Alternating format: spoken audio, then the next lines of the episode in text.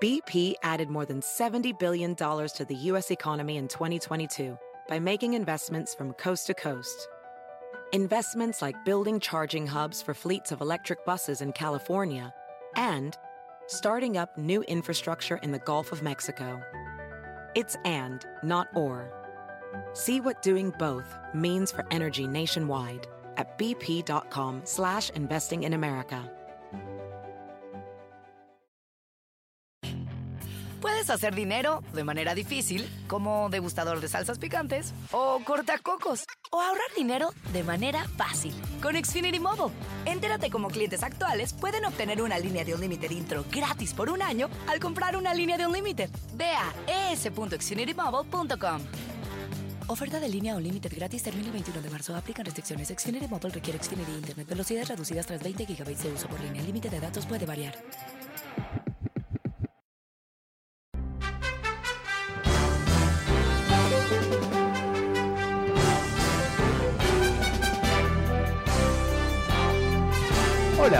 Soy Fernando Espuelas desde Washington. Muy buenas tardes y gracias por acompañarme.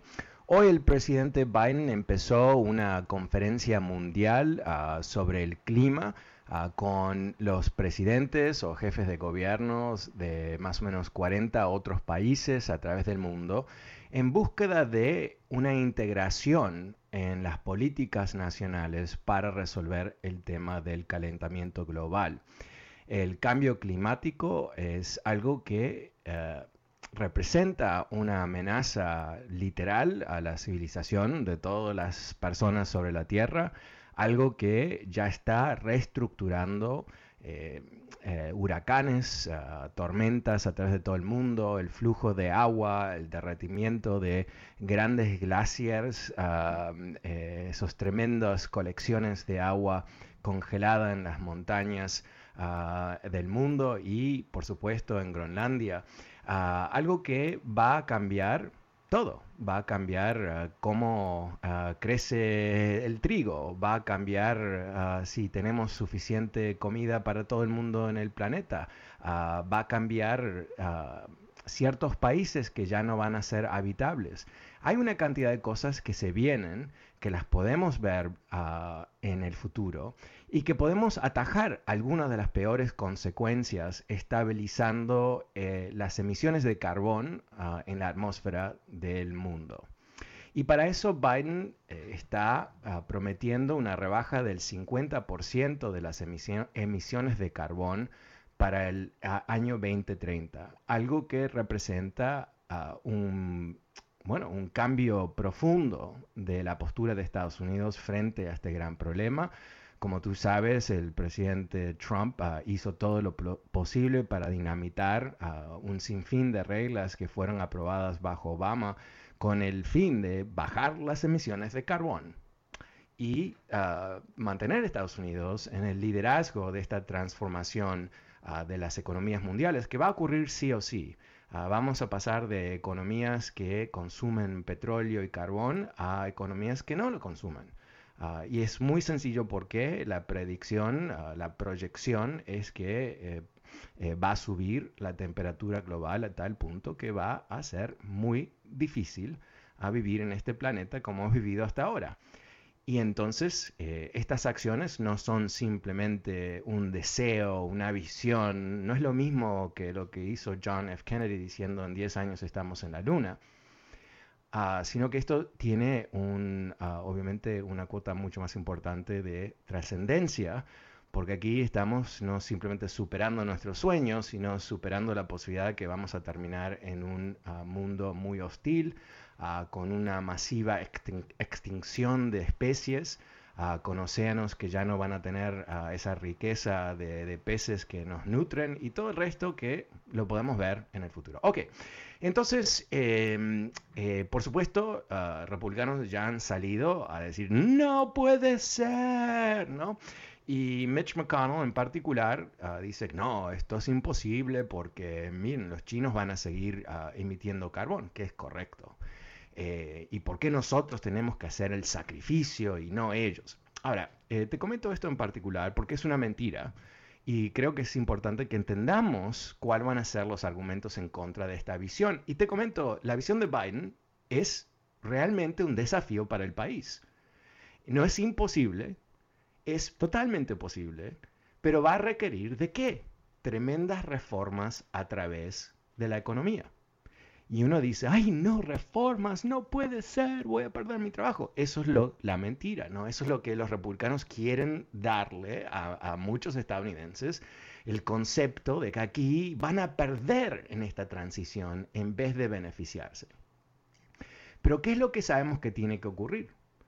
Bueno, esta transición no es que simplemente desaparecen segmentos de la economía y chao, no, es que eh, hay algo que se llama eh, creative destruction, ¿no? que a mediados que buscamos resolver los problemas del clima, eh, del calentamiento del clima, perdón, descubrimos cómo implementar nuevas tecnologías que bajan el carbón pero generan nuevos empleos.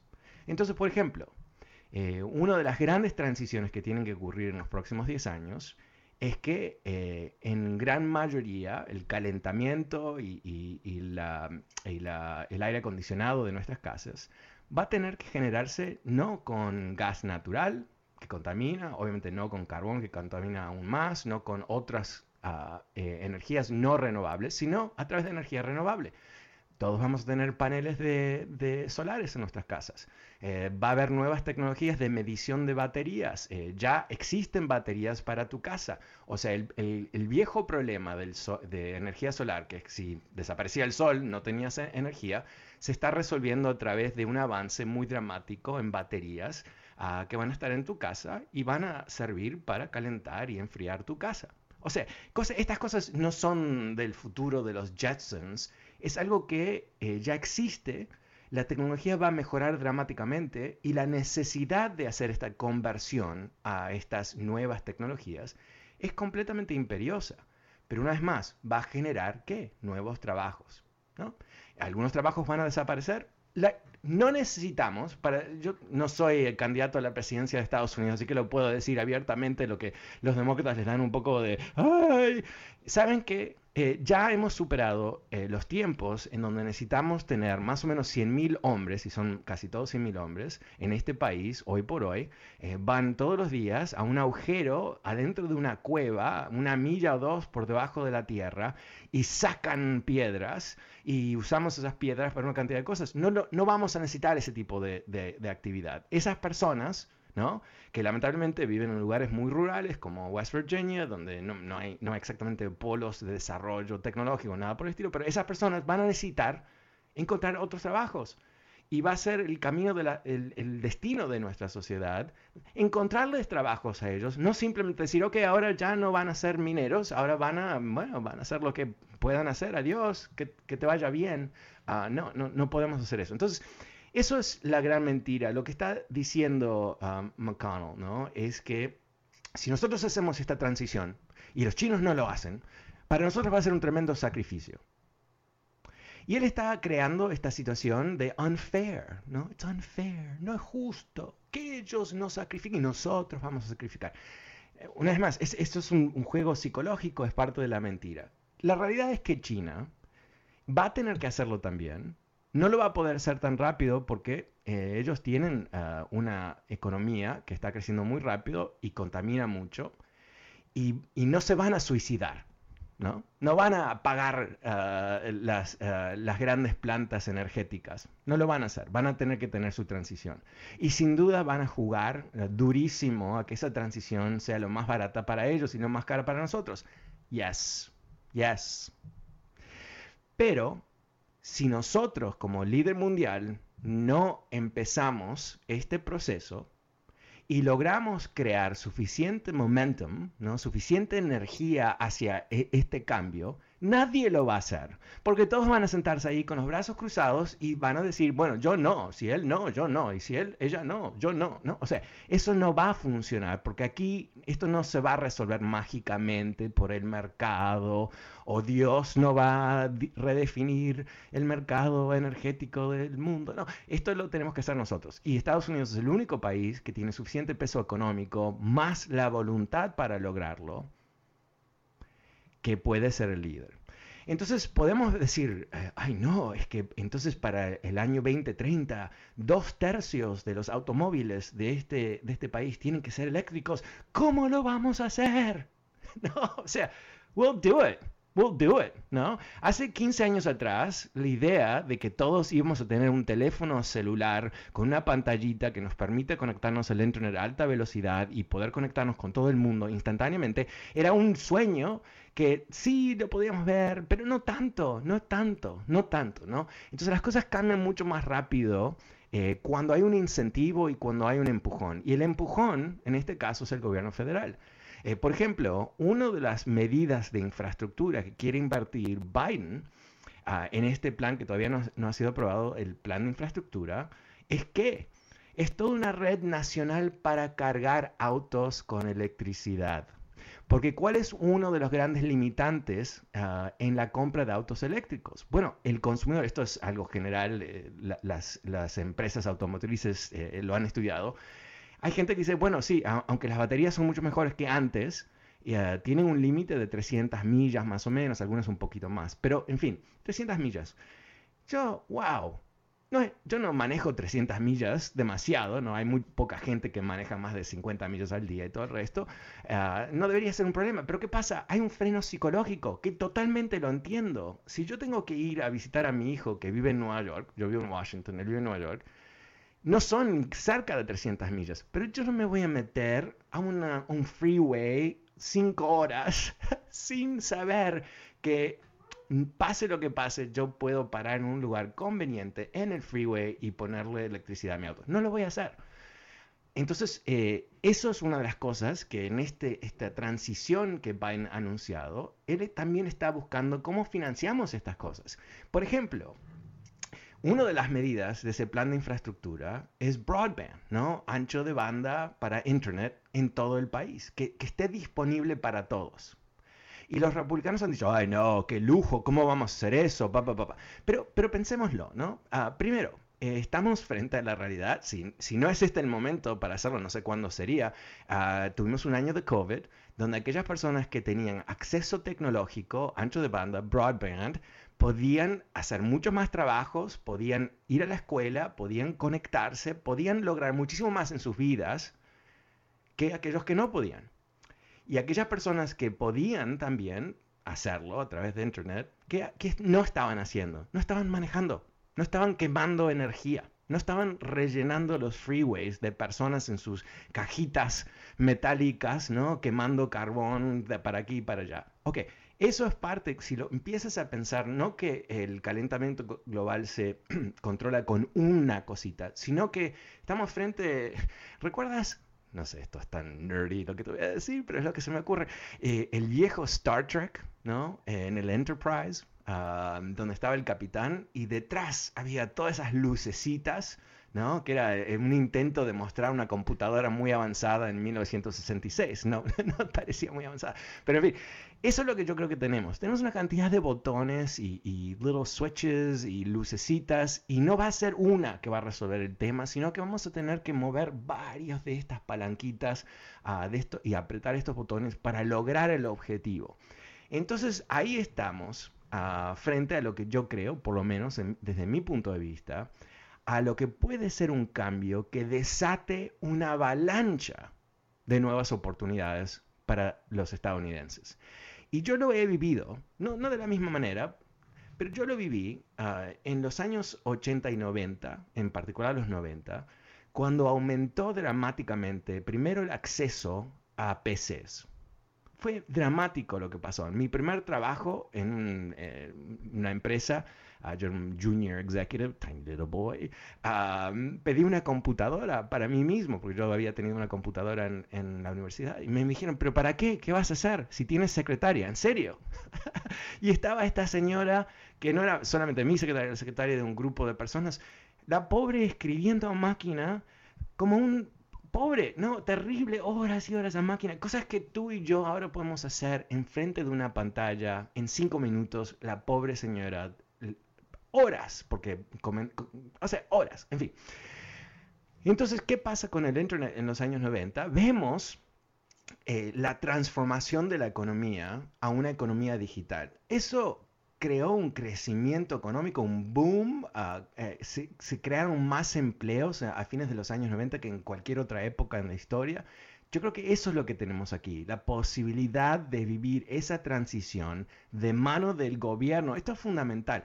Cuando los republicanos dicen, no, porque estas decisiones sobre el mercado lo tienen que hacer solamente, no sé por qué los republicanos me salen así, como medio un idiota, ¿no? Pero en fin, eh, no, es que el mercado, eh, winners and losers, no, no, el gobierno no puede hacer nada bien.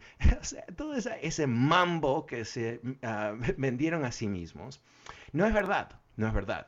Eh, veamos, ejemplo, enfrente de nuestras caras en este momento, las vacunas de Moderna y de Pfizer utilizan tecnología que fue financiada por el gobierno. ¿No? Ah, la tecnología hace más o menos 15 años, que 15 años que se financiaba cuando no era un producto, sino era una serie de ideas. Y fue el gobierno federal que financió toda la tecnología que después Moderna y Pfizer adaptaron con sus vacunas. Eh, el Internet fue creado por el gobierno. Tecnología de teléfono celular, el gobierno. GPS, el gobierno. Eh, la primera computadora, el gobierno. Eh, los primeros ferrocarriles, el gobierno. la industria del petróleo no, no, surgió simplemente de un pozo en Pennsylvania, casi, casi, sino que hubo, una vez que descubrieron qué es lo que tenemos aquí, eh, decidieron que el gobierno federal iba a dar subsidios para que pudiese haber mucho petróleo en Estados Unidos. Esto ocurre todo el tiempo. Aquí estamos. Y lo que tenemos que tener que distinguir, y voy a dar el número de teléfono rapidito uh, porque quiero escuchar tu punto de vista sobre esto, es 844-410-1020, 844-410-1020. Lo que nosotros tenemos que decidir es eh, qué camino queremos tomar. Porque lo que está haciendo eh, McConnell, por supuesto, en su mentira, es básicamente creando el argumento para las elecciones que vienen. Y el argumento va a ser, los demócratas van a destruir la economía, van a destruir tu trabajo, eh, van a dejar que China haga lo que quiera porque ellos aman a China, no, todo ese bam, que no tiene nada que ver con la realidad, pero ahí está. Entonces, nosotros tenemos que decidir por qué camino queremos ir. Queremos ir el camino hacia atrás, un camino que no tiene futuro, no es sostenible, eh, quemar más carbón no es sostenible, que, eh, utilizar más petróleo eh, debilita a Estados Unidos, debilita la economía. O queremos hacer una transición, un cambio que nos permita avanzar en forma sostenible, mantener la, la energía de la economía pero nutriéndola de nuevas tecnologías, nuevas oportunidades, nuevas empresas, nuevos conceptos de vivir inclusive. Y de esa manera mejorar nuestro estándar de vida. Te, recuerdo algo, eh, porque a veces pensamos esto va a ser un sacrificio tremendo y te comento que para mí el calentamiento global me da un dolor de cabeza porque siento que es algo que yo puedo modificar toda mi vida personal y lo, he hecho, ¿no? O sea, trato de no contaminar, ah, si me estoy cepillando los dientes no tengo el agua prendida, cuando me afeito tampoco. O sea, trato de, controlar ah, lo que yo consumo. Pero yo puedo ser lo más eficiente posible, igual va a haber calentamiento global. Ahora, no quiero decir que tu comportamiento no, no vale, porque es mi comportamiento más el tuyo, más el otro. Pero cuando vemos a los grandes eh, contribuyentes, de carbón en la economía es, es el transporte. Eh, son los camiones, son los automóviles, son los SUV, son los tractores. Es el, son las grandes ah, fábricas, son los grandes eh, generadores de energía, coal burning ah, ah, plants, etc. Es, son los aviones, es la agricultura. ¿Ok? Hay muchos contribuyentes. Entonces tenemos que decir que, tenemos que decir que aquí hay que apostar, no al futuro de una manera estúpida, ¿no? Eh, sin saber. No, hay que apostar lo que ya entendemos que puede contribuir a bajar dramáticamente estas emisiones, hacerlo de una forma estratégica e inteligente, que pueda generar mayor crecimiento económico, mayor ah, eh, eh, eh, dinamismo en la economía Y si nosotros, y esto es lo que me revienta de los republicanos, honestamente me revienta, ¿no? Porque en vez de apostar hacia el futuro, siempre apuestan al, pasado, ¿no? Apuestan a la industria del petróleo, ¿no? Sí, es grande, es muy rentable para gente republicana, pero no es el futuro, ¿no? Entonces aquí vamos a apostar al futuro. Y, eso nos hace un país más competitivo, más innovador, que puede competir a todos niveles con mucha más eficacia contra China, contra Rusia, contra quien sea, o a favor de, todos nuestros amigos a través del mundo.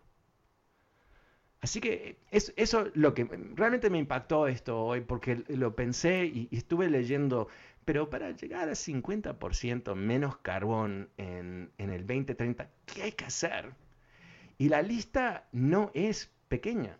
Eh, te, lo leo, me estoy extendiendo mucho, pero te, leo un poquito, ¿no? Eh, la mitad de la electricidad ah, tiene que venir de ah, fuentes renovables como el viento, solar, uh, hidropower, hydropower, eh, agua. Em, cualquier nueva planta de, energía de gas natural va a necesitar tener un mecanismo que captura el carbón que emite la planta. Algo que existe, pero es muy, muy primitivo, va a tener que avanzar esa tecnología. Simplemente en eso, piénsalo. ¿Cuánto dinero se va a invertir en desarrollar la tecnología que captura el carbón? ¡Wow! ¿No?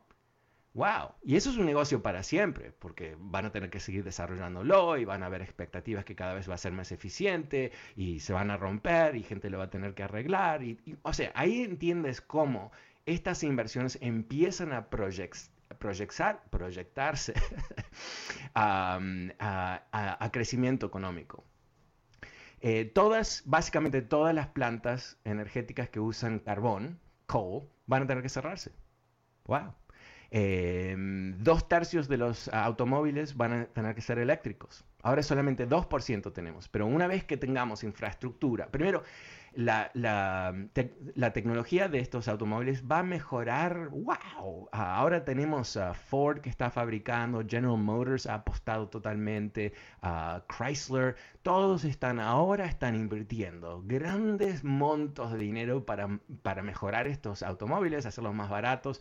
Realmente eso es lo que va a ocurrir.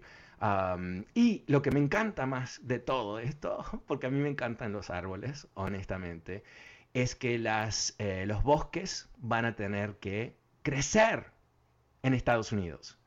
Vamos a tener que llevar a cabo gigantescas campañas de plantación de árboles. Vamos a tener más bosques en este país. Eso es fabuloso, ¿no? Ah, y, es parte, una vez más, esas lucecitas, esas palanquitas. Ok, vamos a lo siguiente. Em, eh, perdí la noción del tiempo porque me entusiasma muchísimo. Pero, eh, ¿sabes qué? Hay, muchas personas que me han ah, pedido que hable sobre el presidente de México. Y yo he dicho, no estoy tan preparado para hacerlo. Y no quiero, no quiero hablar sin tener información. Pero, ¿sabes qué? Esta historia está acompañada Ah, por la participación de López Obrador en esta conferencia. Y cuando vuelva de este corte comercial, eh, te voy a contar qué hizo López Obrador, pero también mostrarte lo que te he comentado un par de veces, cómo el populismo que él ejerce es tremendamente negativo para los mexicanos, cómo el esfuerzo de López Obrador de, agarrar eh, máximo poder a través de la manipulación de la gente es realmente no solamente un peligro ah, para la democracia, que es bastante, sino es un peligro realmente para el desarrollo de México. Porque lo que él está haciendo en términos de este problema de calentamiento global solamente va, a crear más problemas, no va a ayudar a México a llevar a cabo su propia transformación y solamente va a agudizar este problema. Bueno, te cuento cuando vuelva, soy Fernando Espuelas desde Washington y ya vuelvo.